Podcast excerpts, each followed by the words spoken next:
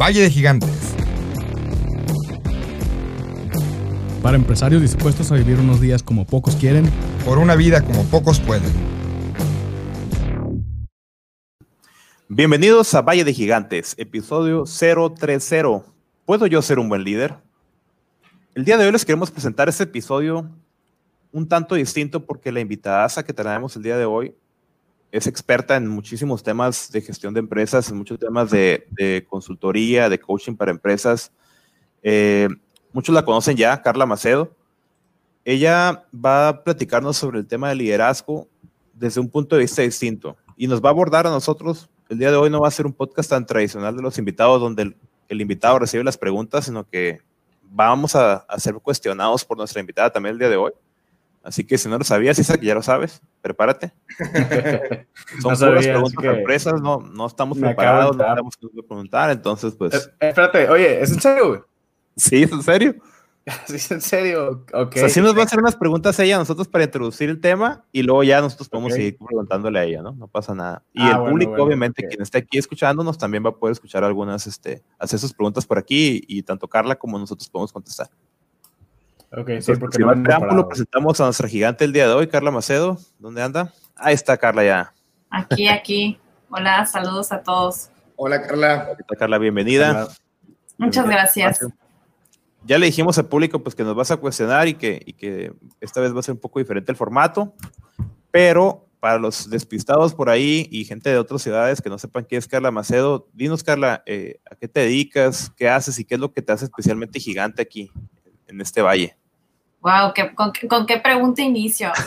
Eh, bueno, soy Carla Macedo, tengo 41 años, este, soy ingeniero industrial este, de, profesión, estudié una maestría en administración y por más de pues, ya casi 20 años me he dedicado a la consultoría de empresas, trabajo en un despacho de consultoría familiar, Macedo Cham Consultores, y bueno, hay, hay, hay muchas cosas que me gusta compartir. Soy cachanilla, nacida en Guadalajara. ¿Y qué será lo que me hace gigante? Ah, hay, hay, una frase que me, que me gusta mucho a veces utilizar, eh, que es hacer que las cosas ocurran.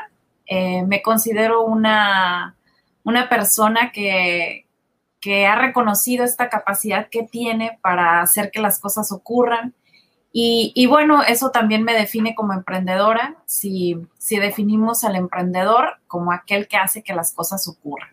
Entonces, eh, creo que puedo proponerme, imaginar, soy alguien como con mucha capacidad creativa, me estás platicando algo y yo ya estoy detonando eh, muchas ideas y, me encanta involucrarme. Eh, he aprendido a decir que, que no, a enfocarme y este proceso de aprender eh, y tener esta apertura para comprender que, estoy en el camino de, seguir siendo, eh, aunque se trillado una mejor versión de mí misma, eh, creo que eso puede hacer a una persona gigante, su capacidad de reconocer con humildad que, puede, que puede mejorar en muchos aspectos. Excelente, nos dejas muy con muchas cosas que pensar. Oye, Carla, y dentro de, todo esto, digo, ya recordando cómo nos conocimos todos por Mexicali ser grande, de hecho, ese fue el, ecosistema donde me tocó a mí conocer a Andrés, este, Mexicali ser grande.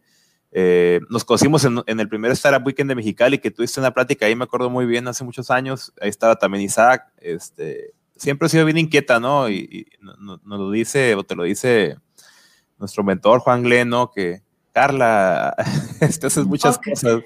Enfócate, no, enfócate. Pero a pesar de eso, Carla, del impacto que has logrado en la, en la comunidad, en el tema emprendedor, este, platícanos un poco, o sea, esos proyectos que has hecho como Mexicali ser grande, el tiempo que estuviste también, este, que el, libro que hiciste de Mexicali ser grande, ¿no? O sea, para que también le dé un contexto a, tu persona.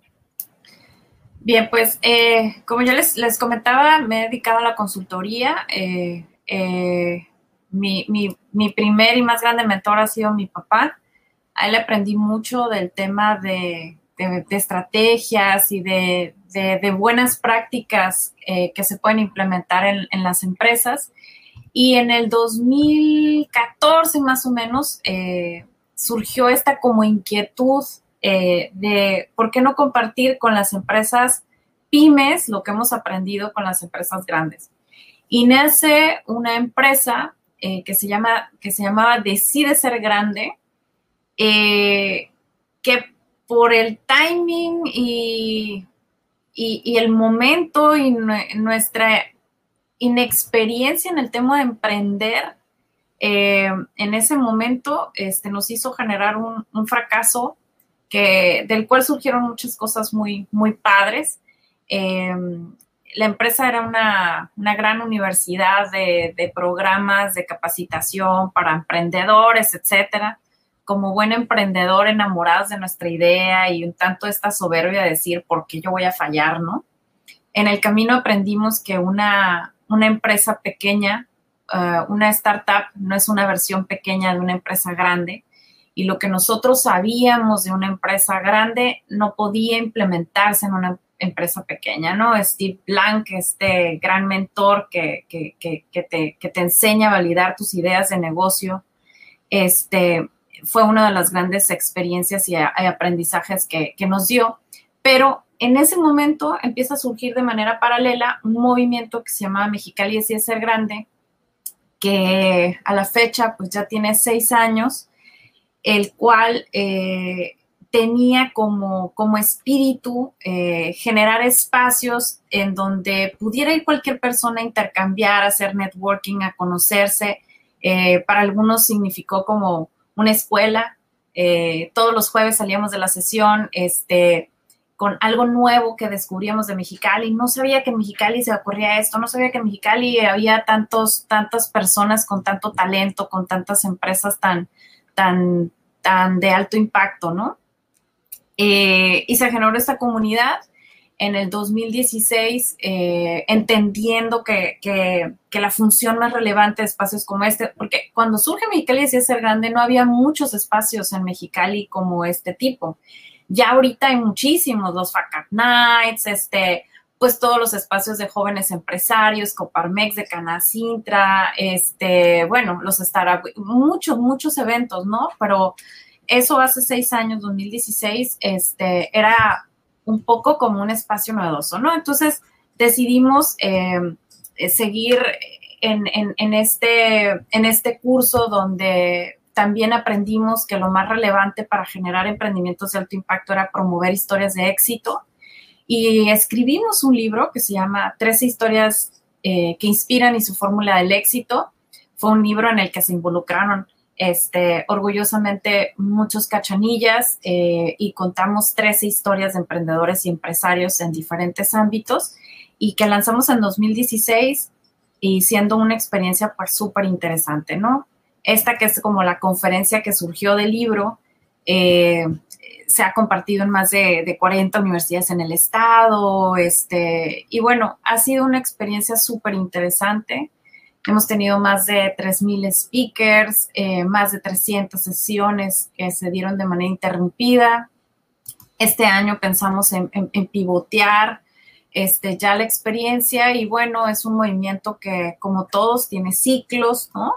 Pero sí, este, muchos nos hemos conocido en, en Mexicali, decide ser grande, hemos hecho buenas amistades, buenas relaciones, incluso buenos negocios. Entonces, eh, nos sentimos muy, muy satisfechos con, con, con, lo que con lo que logró y, y con lo que pues, se posicionó de esta marca de Mexicali decía ser grande. Muchísimas gracias por la, por la introducción. Andrés, ¿algo? Sí, rápidamente, pues eh, para todos los que nos escuchan, Mexicali decide ser grande, fue un pionero. Yo, yo, lo, yo lo definiría a Carla como una pionera y sobre todo que, que dejó un antecedente, porque antes de decide ser grande, muchas palabras no se escuchaban en el vocabulario cachanilla como networking, como disrupción, como innovación empresarial, como pivotear, muchas palabras eh, que, que fueron parte ahora del vocabulario emprendedor y empresarial de la comunidad cachanilla no se hubieran escuchado o se hubieran escuchado muchos años después si no hubiera sido por los antecedentes y los cimientos que decide ser grande y Mexicali decide ser grande sembró en nuestra comunidad emprendedora.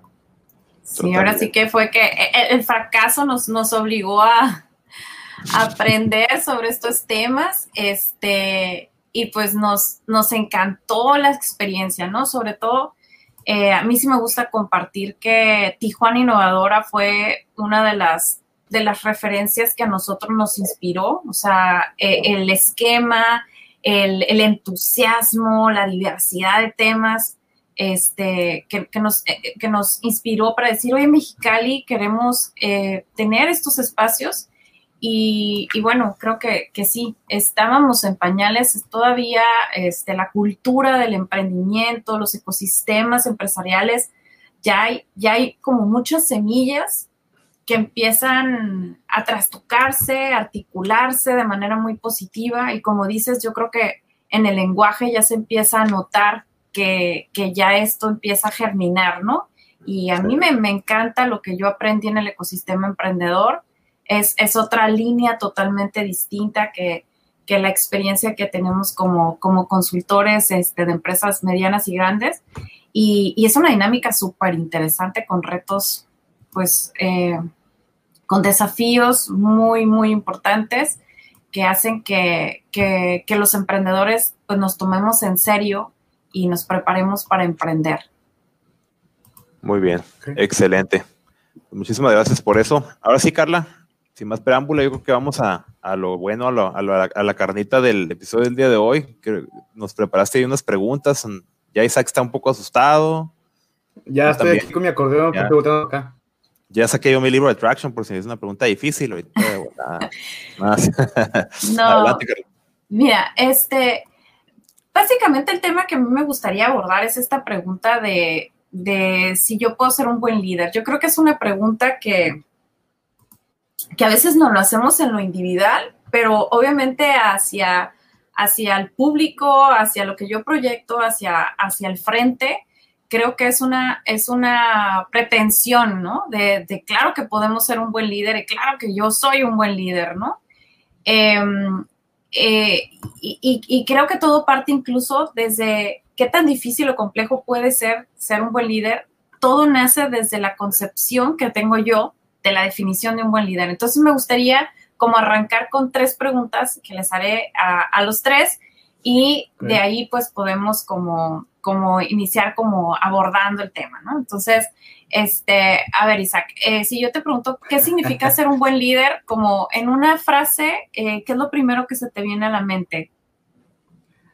Yo creo que ser un buen líder eh, significa, pues, a fin de cuentas, cuidar al, al, grupo que estás pues liderando, representando y pues asegurarte de estar como viendo por sus intereses y pues lograr los objetivos que como grupo se hayan propuesto. Yo creo que si logras eso, si cuidas a tu gente y logras los, los objetivos que se planea cada quien, pudiera decirse que eres un, un buen líder. Ok, padre. Entonces, eh, digo, si quieres, registrando como que las palabras claves que utilizaste, cuidar, eh, intereses del grupo. Ver, este, César, eh, tres características que tú consideras eh, que son propias de un buen líder. Tres características. Para mí, el, la vocación de servicio, o sea, el querer este, ayudar a los demás, creo que es importante. El esa, esa, entrega que tienes hacia, hacia ser un buen gestor en cuanto a darle a cada quien lo que necesita para que haga lo que tiene que hacer. Y también este, ser un buen ejemplo, ¿no? Ser un claro ejemplo de, de lo que tiene que ser, eh, como tú quieres que, que, la gente haga, tú también hacerlo, ¿no? Que alguien congruente, perdón, es la que quería decir. Ok, entonces hablas como de, de congruencia, este, la primera decías eh, la ocasión de servicio. Muy bien. Y eh, Andrés, si yo te preguntara, dame el nombre de la primera persona que te llegue como imagen de un buen líder. ¿En quién pensaste? Yo pienso en mis papás. 100%. Son las primeras personas y siento que son las, las personas que conocí, los primeros líderes que conocí y actualmente son los dos líderes que admiro, que admiro cada quien en su, en su ramo. mi papá en la parte empresarial, mi mamá en la parte de emprendimiento social, de amor por el servicio. Y algo que me que antes no conocía y que es que el liderazgo, yo para mí lo catalogaba 100% como tema deportivo y como tema empresarial, pero empecé a conocer que puedes ser líder en otros ámbitos, puedes ser líder en tu casa, puedes ser líder en tu comunidad, puedes ser líder con tus amigos, puedes ser líder en diferentes ámbitos, no nomás en el deportivo y el empresarial, que es en el que yo estaba eh, bien enfocado y, que conocía. Gracias, Andrés. Isaac, ¿a ti quién te viene a la mente cuando piensas en un buen líder? Mm, a ver, déjame pensar. El primero que te llegue a la mente. Fíjate que yo creo que el primero que me llega a la mente sería mi abuelo. Mi abuelo sería porque lo, considero así en el, como que fue líder eh, de mucho tiempo en el lado de mi familia, del lado de mi familia materna, no estoy hablando. Eh, el, otro abuelo no me tocó conocerlo, eh, pero yo creo que sería él. Ajá. Gracias. ¿Y César? Yo, eh, alguien que de manera social considero un excelente líder y también en su empresa, a Guillermo Galván. La verdad que admiro mucho a Guillermo Galván aquí en Mexicali porque es una persona que ha trascendido no solo por sus logros como empresario, sino por lo que ha hecho socialmente. Ok. Una característica que me podrías nombrar de, Guillermo como buen líder. Una. Que Guillermo no le importa ensuciarse las manos y es una, eso, o sea, que es alguien que chambea, que se va al frente. Ok, bien. Este, y pues los que nos están escuchando, yo les sugeriría que este, también piensen en el nombre de una persona que consideran un buen líder, este, si pueden traer la, la imagen tres características que definen de un buen líder. Y este, voy a hacerles dos preguntas más. Em, Isaac, ¿qué es lo que más admiras de tus mejores amigos? Si me puedes dar dos cualidades de, lo que más admiras de tus mejores amigos. La carnita asada. Los cortes que cocinan. No, este. eh, lo que más admiro de, de mis mejores amigos yo creo que es el tema de el, sentirme respaldado. O sea, como que yo sé que si, si necesito algo, puedo confiar en que mis amigos van a estar ahí para mí y que me van a poder apoyar. Así que de hecho es algo que yo me considero muy afortunado de que tengo muchos y muy buenos mejores amigos. Excelente, muchas gracias. Los demás también que nos están escuchando, si pueden anotar como quiénes son sus mejores amigos. comentarios. Ajá, y dos o tres cualidades que admiran. César, si me puedes dar una cualidad de tus mejores amigos. Su lucha por el bien común. Yo creo que la mayoría de mis amigos son personas que no se conforman con ellos mismos, sino que dan un granito de arena, aunque sea poquito en, en algún otro lugar. Gracias. ¿Y Andrés? Yo diría dos características, la pluralidad y diversidad, que de mi grupo somos personas bien heterogéneas, bien distintas, y en eso va la segunda cualidad, que es la empatía, que independientemente que somos personas que tenemos gustos muy distintos, que estudiamos cosas muy distintas, que vivimos en ciudades diferentes, aún así estamos unidos y nos queremos. Y esto lo hace muy interesante que somos tan distintos, pero a la vez tan cercanos. Wow, muy bien. Este, ahora sí que cada quien está haciendo su, su, propia, está construyendo su propia definición y ahorita explico qué significa todo esto. Y la última es, si pensamos en quién era nuestro héroe cuando éramos chiquitos y dos características que, que admiramos y, que por eso era nuestro héroe. Puede ser el que, el que ustedes este, traigan a la mente. El primero que les, que les vino a la mente, sin echarle tanto coco. César creo que conectaste. Mi papá. ¿Tu papá? ¿Por qué? Porque era bien trabajador y de todos modos se daba el tiempo para convivir con nosotros. Ok, gracias, César. ¿Isaac? Mm. Digo, puede ser Superman, Batman, este, no sé. Quién el santo. no, yo creo, que repetiría, eh, sería mi, mi, abuelo y sería por el tema de la, ¿cómo se llama? Lo que ha logrado, porque por ejemplo, él, no, no acabó la primaria y lanzó sus negocios y apoyó a su familia, entonces la, los logros que él obtuvo, no sé cómo definirlo para solamente, y la otra característica pues sería el, como el cariño que tenía para toda la familia. Ok, gracias Isaac. ¿Y Andrés? Cerramos con... Yo de chico igual diría mi abuelo, porque para mí igual yo, yo crecí muy cercano a, mi familia, eh, a mis abuelos, y siempre lo vi como esa figura de autoridad, de responsabilidad, que imponía respeto, pero a la vez una persona muy cercana, muy humana, muy amorosa. Y se me hacía bien interesante de chiquito cómo la gente se le cuadraba y le tenía tanto respeto, pero en la casa era muy amoroso. O sea, cómo se combinaban esas dos, esas dos versiones. Ok. Bien.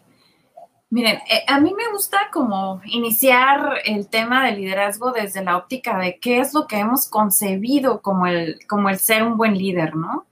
Eh, algunas ocasiones eh, yo escucho que algunos dicen es que ser un buen líder es aquel que tiene la capacidad de influir, de, lograr que las cosas, eh, que los objetivos en un equipo se logren, es el, el, buena onda, el carismático, el que es buenísimo para hablar en público. Y muchas veces el área de oportunidad tan grande que existe en, en el convertirnos en un, en un buen líder tiene que ver con la definición que le hemos dado al ser buen líder. Entonces, eh, ahorita que vayamos como abordando el tema, eh, yo, yo, voy a empezar como a platicar un poco de qué es lo que caracteriza, etcétera, y vamos a ir validando qué distancia hay entre esta concepción que hemos hecho del ser un buen líder, a veces un tanto romántica o idealista, que lo hace un poco imposible, porque a veces hemos idealizado tanto esta figura de un buen líder que a veces el compararnos nos, nos parece como, como imposible, ¿no? Eh, un poco como cuando a un emprendedor este, le preguntas, dame el nombre de un empresario mexicano que te inspire y nueve de cada diez, si no es que 95% de las personas responden Carlos Slim. Lo que está pensando. Sí. Y, lo mismo. Y dices, wow, o es increíble porque eh, en, los estudios que se han hecho, Andrés Oppenheimer en su libro de, de, de, crear o morir, esto es lo que nos explica. O sea, nuestra definición de éxito o de empresario es tan, tan utópica, ¿no? O sea, ¿cuándo voy a llegar a ser como Carlos Slim? Que esa distancia que hay entre el ser un buen líder o el ser un empresario exitoso la veo súper lejana. A diferencia de estas comunidades de alta innovación, como si vas a Silicon Valley, o sea, en Estados Unidos o Japón o Alemania, que hay, que hay, que hay índices de innovación muy altos, pero tiene que ver y hay una relación directa con qué tan cercanas son sus referencias de, personas innovadoras o de, de, personas exitosas o de empresarios que, que sí la armaron, ¿no? Entonces, eh, si yo, en cambio, las referencias que tengo a mi alrededor son de, no, hombre, mi vecino le fue súper mal y luego a mi tío se lo transearon, no, hombre, o sea, si me rodeo del fracaso de manera inmediata, veo muy lejano el éxito, ¿no? A lo mejor esto ya lo han platicado en muchas ocasiones, pero tiene una relación muy interesante con esto de considerarte un buen líder, ¿no? Entonces, eh, eh, ahorita ustedes dieron ciertos símbolos, ¿no? Este, muy interesantes. Eh, aunque, aunque tenían coincidencias, tienen una, una particular óptica de esto de ser un buen líder. Y les comparto que lo que más admiramos de nuestros mejores amigos y lo que más admiramos de nuestro héroe que, que, teníamos o representado desde chiquitos son como nuestros talentos en potencia. Son cualidades que viven muy profundamente en nosotros. Entonces, eh, una de las maneras de ir abordando qué tipo de líder eh, nos podemos convertir o qué tipo de líder somos tiene que ver con estos talentos que son eh, en potencia o que tenemos muy desarrollados, ¿no? Entonces, em, esto es importante, ¿no?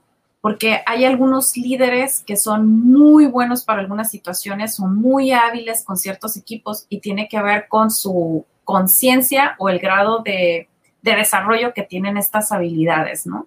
Entonces me encanta porque las que ustedes mencionaron son este, súper interesantes, eh, muy valiosas en la actualidad eh, y creo que, que, esto dice mucho de nosotros, ¿no? Aunque estemos hablando de nuestros amigos, pero el 80% de lo que vemos en el otro es una proyección de nosotros mismos, ¿no? Entonces, bueno, este... Terapia eh, gigantes. Terapia Este capítulo se debería llamar así, como comentas César Es una terapia. Bueno, pues vamos si quieren abordando un poquito ya de manera más práctica, este, porque en tiempo creo que tenemos que unos, voy a, voy a acelerarme un poquito para ir llegando como abordar qué es lo que hace ser un Adelante, Carla, este, este, es tu episodio, ¿eh? Tú, tú, tú dinos. Bien, bueno, eh, hay, un, hay un, un, ejemplo que a mí me encanta compartir, que es un videíto que si quieren buscarlo, 3.4 eh, segundos, Pits, eh, récord Ferrari 2006. Es un proceso que visualmente a mí me, me maravilla. Este, después de ver la serie de Try to Survive de Netflix, me volví una fan de la Fórmula 1, este, más en un tema organizacional, empresarial, de liderazgo, etcétera. Les recomiendo mucho el capítulo 1 este, de la temporada 1 y el capítulo 2 de la temporada 2. Si se, se vuelven fans, pues yo se los advertí, ¿no? Que seguramente se van a, Si se pica, si no puedes dejar de ver ninguno de los capítulos, ¿no? Ya quiero ir de la F1 yo también. Sí, o sea, y, y, bueno, más porque dices, wow, o sea, detrás de cada equipo hay dos mil personas trabajando, o sea, organizacionalmente es, es todo un tema, ¿no? Pero bueno, cuando tú ves esto, ves un cambio de llantas en 3.4 segundos y dices, wow, esto es el trabajo en equipo, ¿no? ¿Qué hay detrás de los 3.4 segundos? Más cuando tú observas ese juego de 20 personas que están haciendo el cambio de llantas y dices, ¿dónde está el líder?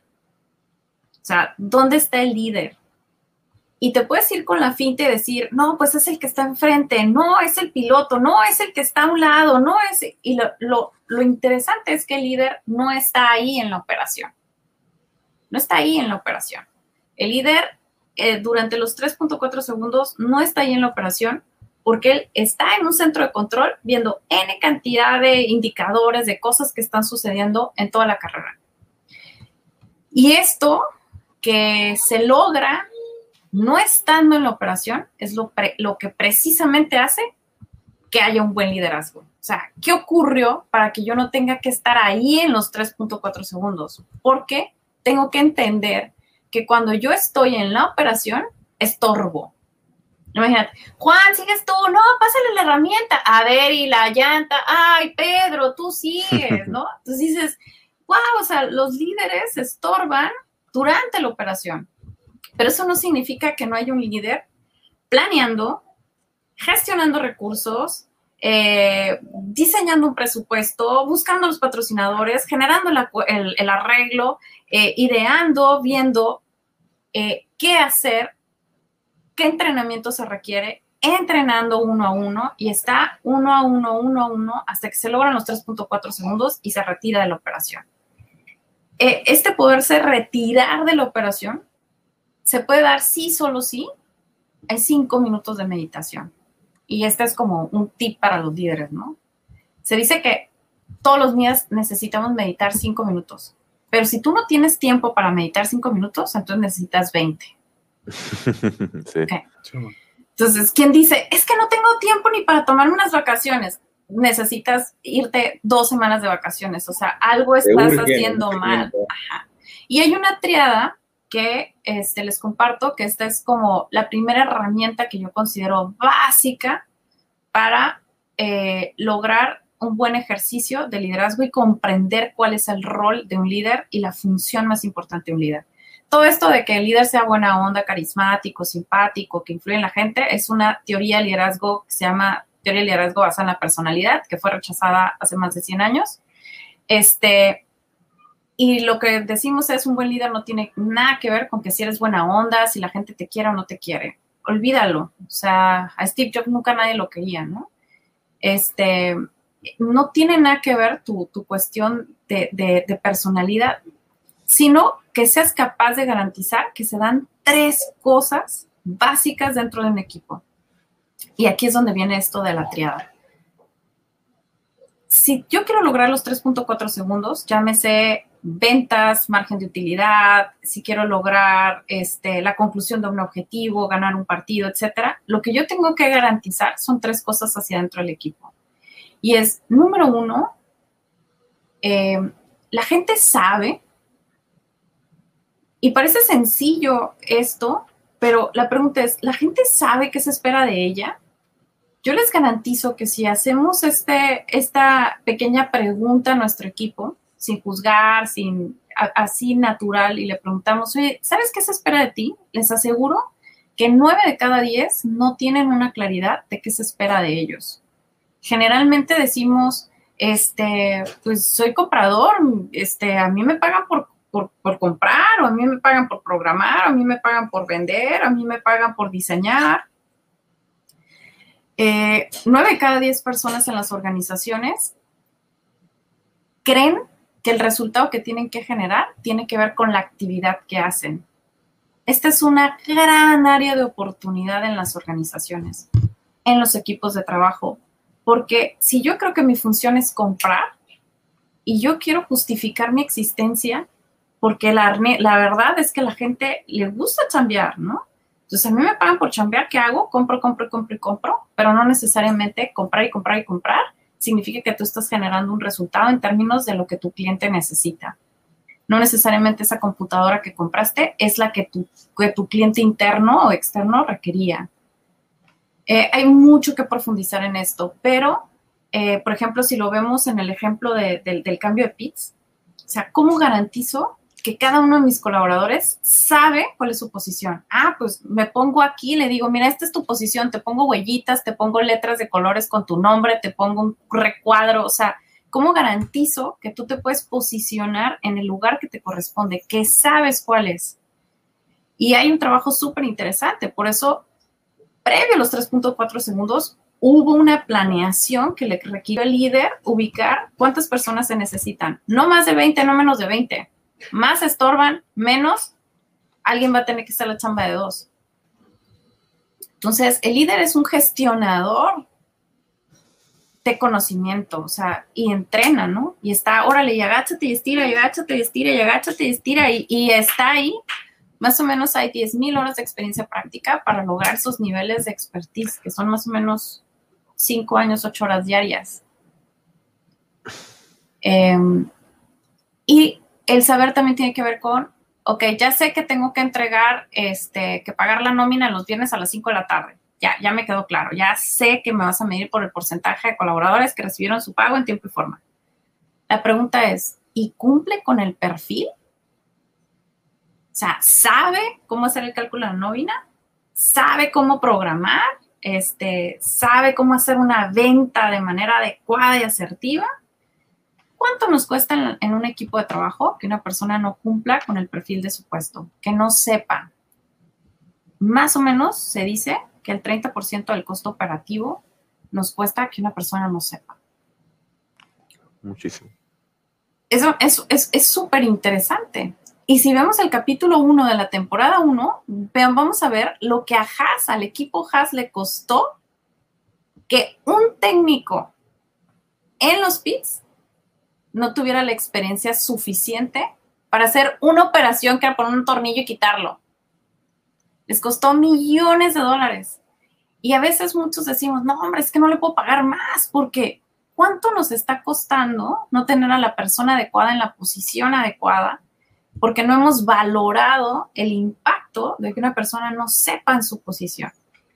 Y, y esto hace que un líder entonces, una de sus grandes competencias sea observar. ¿Qué capacidad tiene para observar e identificar estas áreas de oportunidad que se pueden presentar en su equipo? Y darse cuenta cuando alguien no sabe cuál es el resultado que tiene que generar y gestionar con quien tenga que gestionar, ¿no? Es súper, súper interesante. Eh, la habilidad de un líder tiene que ver con, su capacidad para gestionar, para, para justificar por qué tiene que ser esa persona, ¿no? Me voy rapidito con las otras dos es la triada de saber, poder. Ya sé cuál es mi posición, ya sé qué es lo que tengo que hacer, cumplo con el perfil, pero la pregunta es, ¿y tiene los recursos? La máquina, el cuchillo. tiene lo que necesita, la herramienta en el lugar donde se requiere cuando lo requiere. Cuando vemos ese Licencias de software, ¿no? las licencias de software, súper interesante La computadora que sea rápida. Una computadora rápida, oye, a, veces observas a, un carnicero en una carnicería este, y no tiene cuchillos, ¿no? Dice, no, aquí cada quien tiene que traerse los suyos. Dices, wow, o sea, ¿dónde está el líder, no? ¿Dónde está el líder que gestione los recursos para que su equipo pueda lograr el resultado que le está exigiendo, ¿no? O procedimientos que son súper complicados, está tirando aceite y vas pasando y ves que la gente brinca el chorro de aceite y continúa y dices, a ver, aquí algo está pasando, ¿por qué hay esta indiferencia a, un desperdicio? Y dices, oye, ¿qué onda? ¿Y aquí por, por qué estás dejando que se tire el aceite? No, hombre, pues es que en el almacén, tú crees, para que te presten una herramienta, tienes que llevar, o sea, la festa firmada, dejar tu IFE, o sea, es tan complicados los procesos que la gente se vuelve un poco indiferente a las cosas que puede resolver, ¿no? Y aquí es donde preguntas, ¿dónde está el líder que esté gestionando los recursos para que alguien pueda lograr el resultado? Hay también cosas interesantes que, que aquí se dan o herramientas para que el líder pueda garantizar eh, que se pueda. Pero ya estamos hablando que un, líder entonces es un gestionador de recursos, sabe cosas básicas para, justificar una inversión. Ahí en este juego de los 3.4 segundos, en, un grupo alguien me dijo una vez, ¿te fijaste que hay un, hay un, este, eh, una herramienta, ay, se me fue la palabra, este, un pack de herramienta ahí, o sea, tienen la que, la que van a utilizar y luego tienen otra de, de repuesto, ¿no? dices, wow, o sea, ahí hay un líder que justificó y argumentó cuánto nos costaría que me falle una herramienta versus los segundos que puedo perder en la carrera. dices, wow, o sea, ¿cómo lo justificó? ¿No? Y el tercer, el tercero es querer. O sea, la gente tiene que estar comprometida con el resultado, porque yo puedo saber, puedo tener las herramientas, pero fíjate que yo a las cinco me voy, ya le como quieras. O sea, a veces hay, un, tanto, un poquito de esta apatía y hay que ver por qué. O sea, es el sueldo, es la ergonomía, es, que a lo mejor no era la persona adecuada, no hace match con la filosofía de la organización. Pero al final del día, los valores, este, em, eh, aquí también hay mucho que podemos profundizar, pero el, el tema es aquí el líder, qué tanto desde esta óptica de la triada, saber, poder y querer, ha observado a su equipo como para decir, ok, yo no puedo lograr los 3.4 segundos porque me falta la gente adecuada o no le he dado el indicador adecuado o no conoce la meta o este, nos falta trabajar en los procedimientos o en las herramientas o en, o en incrementar la satisfacción laboral que impacta en el compromiso. O sea, no siempre la solución es la, la, capacitación, no siempre la solución es darle una computadora nueva, porque a lo mejor eso no es lo que necesita. O sea, ¿dónde está el área de oportunidad? Y bajo esta definición, que este, se le llama la triada de la efectividad, efectividad como el resultado que andamos buscando, un líder bajo esta óptica es aquel que tiene la capacidad para gestionar, para coordinar las acciones que se requieren en el equipo para que sepa, pueda y quiera lograr el resultado esperado. Y esto aplica a cualquier dinámica de equipo. Entonces, a mí me parece interesante como reflexionar un poco en lo que, en lo que realmente hace que un buen líder sea buen líder.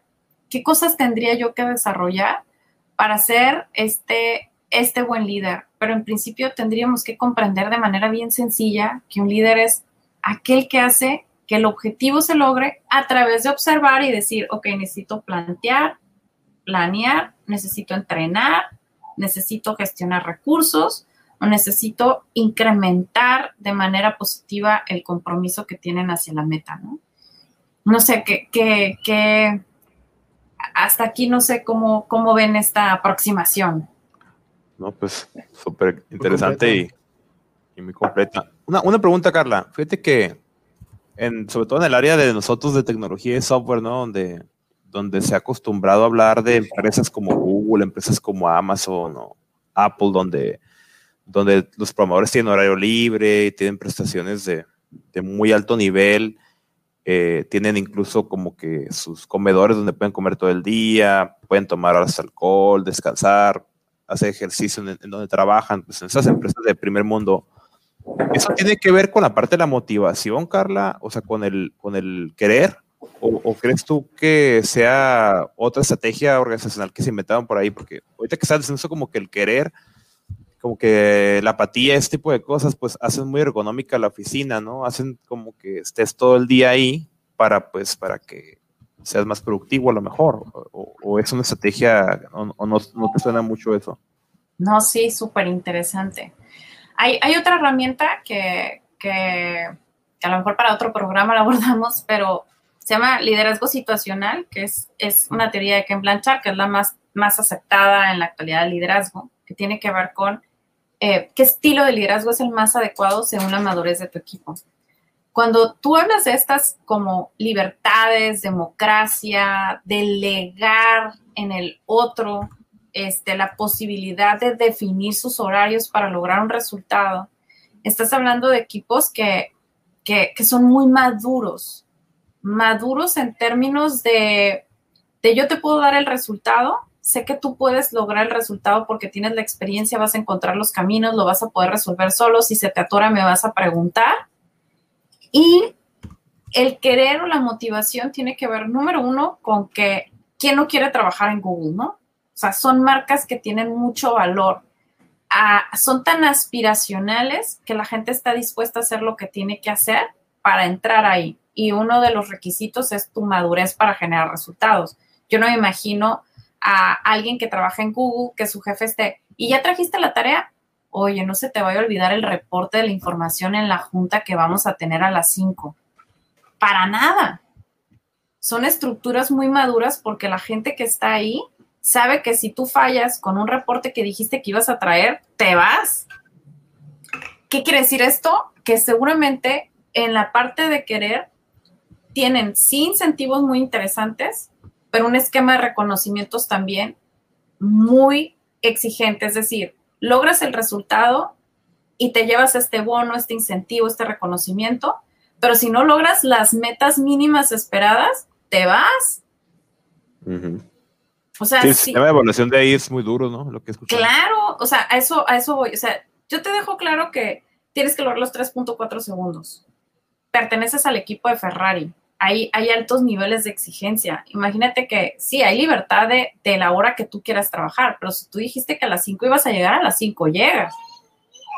Yo no me imagino a, este, en, una compañía como de este tipo, con este nivel de, de, rendimiento, con personas que yo tuviera que estar detrás de ellas, ¿no? Ahora, depende del modelo de negocio, son los niveles de madurez de ciertos equipos. Sea, hay modelos de negocio en donde vamos a tener equipos con baja madurez en cuanto a niveles de experiencia, nivel de supervisión, etcétera, y está muy ligado al sueldo también. Hay una regla que dice sueldos promedio de mercado, perfiles promedio de mercado. Sueldos superiores de promedio de mercado, perfiles superiores de promedio de mercado. ¿Qué perfiles tiene Google? Superiores de promedio de mercado, tiene los mejores. Por ende, debe tener de los mejores sueldos pero no todos los modelos de negocio pueden regirse de, bajo esta fórmula. No todas las empresas tienen ciertos reconocimientos, prestaciones que van a tener ciertas compañías por el modelo de negocio. Esto es muy importante también comprenderlo, ¿no? Por eso es que tú vas a tener los incentivos, los sueldos que el modelo de negocio obedece y los líderes están también muy alineados. Ah, hay algunos que son muy muy dictadores, muy de que tienen que estar explicando el paso uno, paso dos, paso tres, y luego otra vez paso uno, paso dos, paso tres. ¿Por qué? Porque, porque así es la dinámica de esa organización. ¿Qué tanto vas a estar ahí o qué tanto te vas a alejar, no? Eh, y eso es importante reconocerlo nosotros. A veces quiero estar ahí cuando estoy con un equipo muy maduro que entonces dice, ay, ya vete por favor porque me asfixias, o sea, yo soy capaz de lograr el resultado.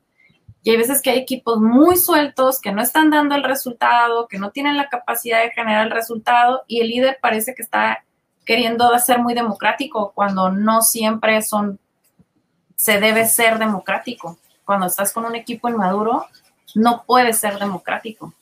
Oye, Carla, a ver, aprovechando ese comentario que dices, eh, yo tengo ahorita una, situación, y creo que va por el lado del tema de liderazgo institucional, pero me interesa saber tu, tu opinión un poquito más concreta.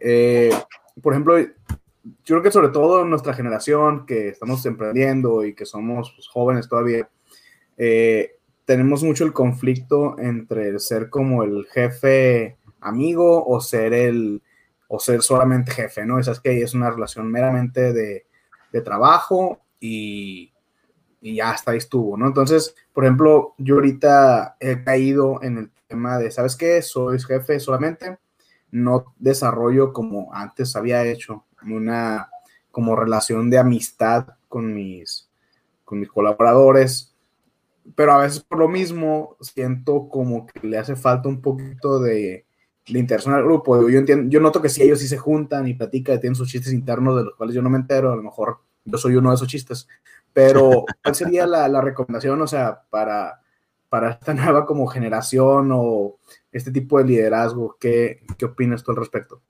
Qué padre pregunta. Mira, hay investigaciones que dicen que cuando yo empiezo a fomentar la amistad en el equipo, la productividad uh -huh. cae. ¿Okay? okay. Eh, creo que la función de un líder es garantizar que hay un alto nivel de confianza en el equipo. Me encanta que hagas esa pregunta porque me lleva a explicar esto. O sea, si una persona dentro del equipo no logra su resultado, imagínate que yo estoy y me agacho y me estiro, ¿no? Y tú dices, no, Carla, y tú te agachas, te estiras y te van a pasar la herramienta. Pero yo me agacho, me estiro y digo, no está, Juan. Oh, me dice mi jefe, ahorita, espérate, ahorita, ahorita, ahorita viene, confía. Me agacho, me estiro a la siguiente, no está. A la tercera, lo que yo voy a hacer es, voy a voltear, voy a buscar la herramienta y voy a hacer la chamba de Juan más la mía. Yo no sé si Juan no sabe, no puede o no quiere, pero lo que yo como miembro del equipo me doy cuenta es que Juan no da el resultado. Y ese es el primer punto, así como tachita, para el responsable de un equipo, porque está permitiendo que ya no se confíe en Juan, que tengamos a un subsidio, es decir, que ya alguien tenga que hacer la actividad que otra es la injusticia más grande que se pueda generar. Y este, baja la confianza en un equipo de trabajo. Imagínate un piloto que no confíe en que le van a poner la llanta de manera adecuada, ¿no? La función de un líder es garantizar que se pueda confiar en el otro. La única manera que yo puedo confiar es que alguien cumpla su palabra. Es decir, la confianza es un efecto de que yo pueda cumplir con mi compromiso. Si yo digo que voy a llegar a las 5 y llego a las 5, ahora le llega a las 5. Si yo digo que voy a llegar la carne asada y que voy a llevar la carne y la traigo, me empiezo a generar una identidad de alguien confiable. ¿A qué voy con esto? Hay un mito que se acuñó mucho que decía, si tú logras que un equipo se sienta feliz, este, eso va a incrementar el resultado. Es lo eh, teóricamente probado que eso es mentira. ¿Por qué? Porque yo puedo fomentar, sí, vámonos todos a la carnita asada, hacemos súper buenos compas, etcétera. La gente se puede sentir bien a gusto, aquí hacemos carnitas asadas, nos vamos a echar la cervecita, platicamos de nuestros problemas y nos entendemos, pero eso no significa que se vaya a dar el resultado. Y cuando tú llegas a la reunión donde ves que no se está logrando el resultado, te empiezas a desgastar y luego dices, y otra vez vamos a discutir de lo mismo que ya discutimos la semana pasada y no se resuelve. Fomentar las relaciones de amistad no necesariamente me van a llevar a lograr el resultado adecuado. Y el desgaste que eso se va a generar es grandísimo. Pero probado que sí funciona lo siguiente. Si tú te enfocas en que la gente logre el resultado, la gente se va a sentir bien de formar parte de ese equipo en el que genera un resultado. Y la, el efecto indirecto es satisfacción laboral. O sea, yo no sé si en Ferrari son los mejores amigos o no, pero cuando ganan una carrera o cuando se ve que logran un resultado, le dicen, yes, ¿no? O sea, ya si después celebras, qué fregón, porque siempre debe haber una celebración de haber logrado el resultado y eso lo hace mucho más divertido, ¿no? Que reunirte a criticar cosas de por qué no se están logrando las cosas en la empresa. Entonces, creo que el camino de un líder debe ser fomentar y generar confianza en un equipo de trabajo que solo se da si una persona sabe, puede y quiere para lograr sus resultados y después celebrar y festejar con el equipo. Si son buenos amigos o no, creo que es lo de menos, pero lo que sí van a hacer son muy buenos compañeros de trabajo. Y creo que ese es el objetivo de un líder, ¿no? No sé si respondo. Muy bien, muchas gracias. Claro. Wow. Si yo tenía una reflexión en base a eso, bueno, son dos comentarios rápidos. El primero, que cuando estuviste mencionando acerca del, liderazgo, la diferencia entre amigo y colaborador, me remonté a cuando empecé, cuando empezamos Garage, porque yo sí veo un, cambio en mi persona de querer ser el, el, líder cool, buena onda, amigo de todos, a ir madurando y que pueda haber una relación de confianza y una relación de sentido de pertenencia sin llegar a una amistad. Y está bien interesante ese concepto. Y, después de, lo que comentabas, eh, yo te tengo una pregunta, es cómo le hacemos eh, los líderes para llevar un equipo remoto. Nosotros lo que hicimos como antecedente, eh, pues, cuando tuvimos que cerrar nuestras instalaciones por, la, pues, por, el tema de la pandemia, una frase se nos quedó bien grabada que hicimos que el, el equipo se la tatuara y que el equipo se la llevara. Hacer explícito lo implícito y que la comunicación, si uno cree que uno supone y uno asume, no va a funcionar. Aquí nada de asumir, nada de creer, nada yo imaginé, yo, yo creí esto, es cómo hacemos explícito lo implícito. E iba detrás porque también dejamos bien claro, el sentido común no es común y el sentido común no existe. Si, si hacemos que nuestro equipo crea de que, ah, es que yo, yo asumo que él lo va a hacer porque es lo obvio, yo asumo que lo va a hacer porque, pues, aunque nunca le di un manual, aunque nunca le di las instrucciones, pues es, es obvio, lo va a hacer. ¿Cómo, cómo lo, lo manejamos, Carla? De manera virtual, porque muchas empresas eh, sabemos que no van a volver hasta diciembre, hasta enero. Empresas de Estados Unidos, de Silicon Valley, anunciaron que cierran el año de manera remota. ¿Cómo manejamos un equipo y tenemos un liderazgo a través de la pantalla? Saber, poder y querer. Este, si el objetivo es lograr el resultado a través del, home office, eh, creo que y en mi Facebook compartía, ¿no? El reto del líder va a ser vencer todas las barreras que puede traer la virtualidad, porque sí existen. Obviamente, la productividad de un equipo es mucho mayor si yo te tengo cerca, porque no es lo mismo decir, oye, ¿cómo quedamos? Ahora tener que mandarte un correo, etcétera, eh, necesito ser mucho más hábil en ciertas habilidades, pero eh, voy a dar la respuesta como más corta, ¿no? Eh, Juana Ramírez de Soín, en una entrevista que dio para el IPADE hace poquito por YouTube, este, decía que se entrevistó a la gente que estaba trabajando en home office y el 83% de las personas que estaban trabajando en home office no tienen los recursos ni, ni los espacios adecuados para hacer el home office. Es todo un reto trabajar en home office, ¿no? Uno puede decir, hoy padrísimo en mi casa. Sí, a ver, ahorita con mi niño que alguien me tiene que echar la mano, que el internet ahora lo tengo que dividir con todos los de la cuadra, con que a lo mejor no tengo un espacio cómodo y tuve que intervenir mi sala. ¿Qué diría? Número uno, eh, la gente tiene que saber qué significa trabajar desde su casa y qué se espera de ella, como tú dices, sin obviar que le queda claro. Eh, hay que poner reglas del juego, ¿no? A qué horas nos vamos a conectar, si vamos a tener reuniones remotas, este, si vamos a tener un horario, no vamos a tener un horario. O sea, hay que, hay que decirle a la gente lo que tiene que saber de trabajar de home, home office, validar que tienen las herramientas adecuadas para hacerlo, facilitarle si es posible, este, yo no sé si hay que crear esquemas, oye, yo no tengo computadora, no tengo internet, vamos pensando en, instrumentos o estrategias con los que podamos financiar este, la manera en la que puedan adaptar su espacio. Y escritorio, escritorio, yo no sé si este, a veces hasta unos audífonos, no sé, pero sí tenemos que ver que no es lo mismo trabajar en una oficina donde llegas y me siento y todo está dado, a que llego a mi casa y no está todo acondicionado para ser productivo.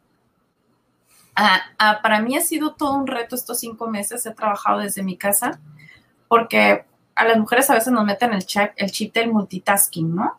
Entonces, lo que yo no sabía es que cuando tú estás haciendo dos cosas al mismo tiempo, a lo mejor estoy en esta sesión, estoy atendiendo mi teléfono y a lo mejor tengo abierta otra pantallita. Cuando tú estás haciendo dos cosas al mismo tiempo, tu IQ baja 10 por 10 puntos. Esto significa 36 horas de no haber dormido. Entonces, el cansancio de una persona que trabaja en home office, que, que, está pensando en dos cosas al mismo tiempo, entre que estoy queriendo en la sesión, pero soy la lavadora que anda en el fondo, está haciendo que hay un cansancio físico-emocional mucho mayor. Entonces, ¿cuál es mi recomendación? Hay que trabajar con el equipo, hablar de manera muy abierta y honesta. Oye, ¿qué tan fácil va a ser para ti trabajar en home office? ¿Tienes la manera de hacerlo de una manera cómoda? ¿Cómo te ayudo? ¿Qué te facilito? ¿Cómo nos vamos a comunicar? ¿Cómo vamos a evaluar los resultados? O sea, saber, poder y querer. O sea, como líderes tenemos que validar que esta triada se va a dar para lograr los objetivos en home office, ¿no? Conscientes de que es mucho más complejo que trabajar en un espacio de oficina, ¿no? No, pues nos quedamos con mucha tarea, Carla. Eh, pues ya por cuestión de tiempo tenemos que cerrar, eh, porque hay que cerrar también la escuela, ¿no, Andrés?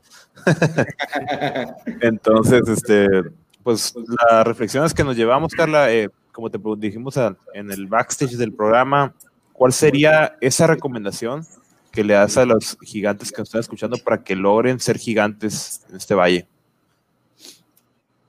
Híjole, yo creo que, que, que la conexión más importante es la de, la de responder quién soy, a dónde voy y con quién voy.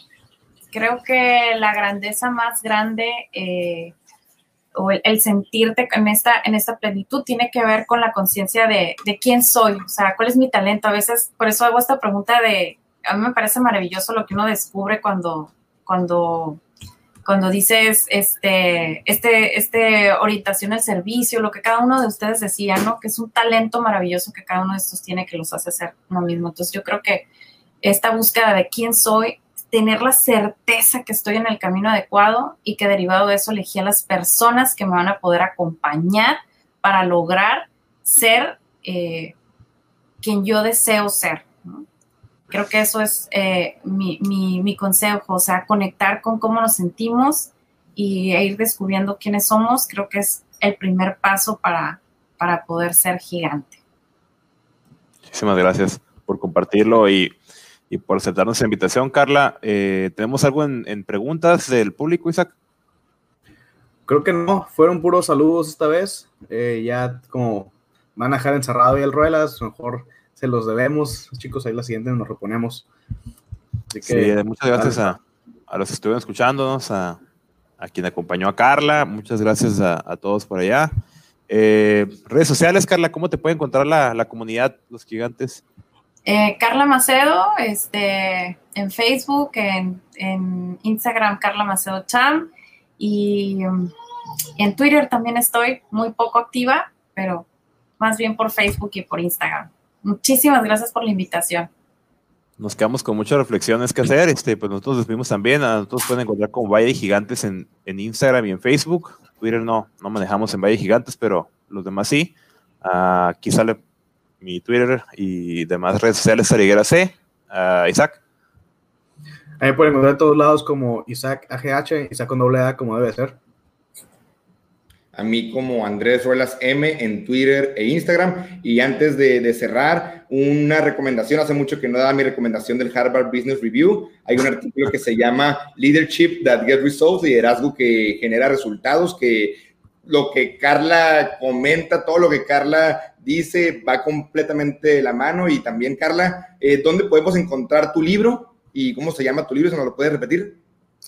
Bueno, el de Mexicali decide ser grande es este, pues es un libro de la comunidad, se llama Mexicali decide ser grande, tres escodores que inspiran y su fórmula de éxito. Y si me permites dar un comercial, próximamente vamos a estar lanzando ya un libro que se llama este, Saber, Poder y Querer, el ebook de, del SAI, una metodología que desarrollamos en el despacho y que pues esa este, está muy ligada ya a todos los temas estos que venimos hablando.